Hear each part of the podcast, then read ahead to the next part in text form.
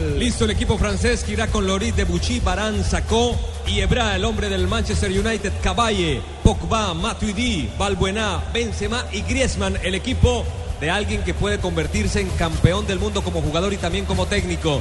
Didier Deschamps, Didier Deschamps, ese gran volante que pasó por la Juventus. Blue Radio, la radio del Mundial. Francia, Francia, Francia, Honduras. Honduras con Valladares, Bequeles, Bernardes, Figueroa, Izaguirre, el lateral zurdo.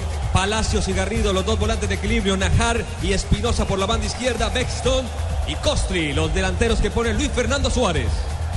A propósito de ese dato, solo dos técnicos han sido campeones como jugador y como técnico. Lo hizo el Lobo Zagalo como jugador en el 62 y como técnico en 1970. Y lo hizo también el jugador alemán Franz eh, Beckenbauer. Franz Beckenbauer, que fue campeón y también como técnico en el 90.